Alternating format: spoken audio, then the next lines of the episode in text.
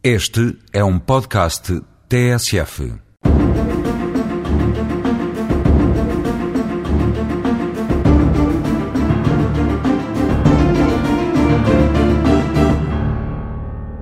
É normal para todos nós subscrever contratos com empresas seguradoras, bancos, empresas de locação financeira, chamadas leasing, e nesses contratos o clausulado normalmente é extenso, compacto e está escrito em letra muito miudinha, o que desmotiva a sua leitura atenta e a compreensão exata por parte do cidadão comum.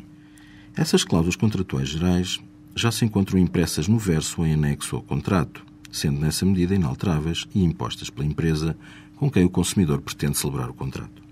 As relações comerciais que assim se estabelecem são desequilibradas e muitas vezes prejudiciais ao consumidor, que nelas surgem como uma parte mais débil, numa posição negocial frágil, enfraquecida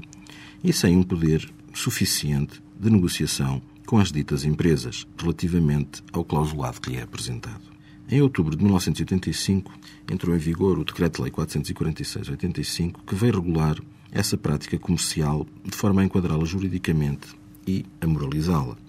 Por força desse decreto-lei, estão as empresas que celebram tais tipo de contratos expressamente obrigadas a dar a conhecer as cláusulas ao consumidor, na íntegra e de modo adequado e com a antecedência necessária, de forma a tornar possível o seu conhecimento completo e efetivo por quem usa da normal diligência, tendo ainda o dever de informar e esclarecer aquele relativamente aos aspectos mais relevantes do contrato em questão e que necessitem de ser explicadas ou clarificadas. Cabe ainda às ditas empresas provar que cumpriram devida e efetivamente esse dever de comunicação, considerando-se excluídas dos contratos celebrados com os consumidores individuais as cláusulas que não tenham sido comunicadas e em que tenha ocorrido a violação desse dever de informação, por forma a que não seja de esperar o seu conhecimento efetivo. O aludido decreto-lei exclui ainda de tais contratos as cláusulas gerais que apareçam inseridas em formulários colocados no documento após a assinatura de algum dos contraentes,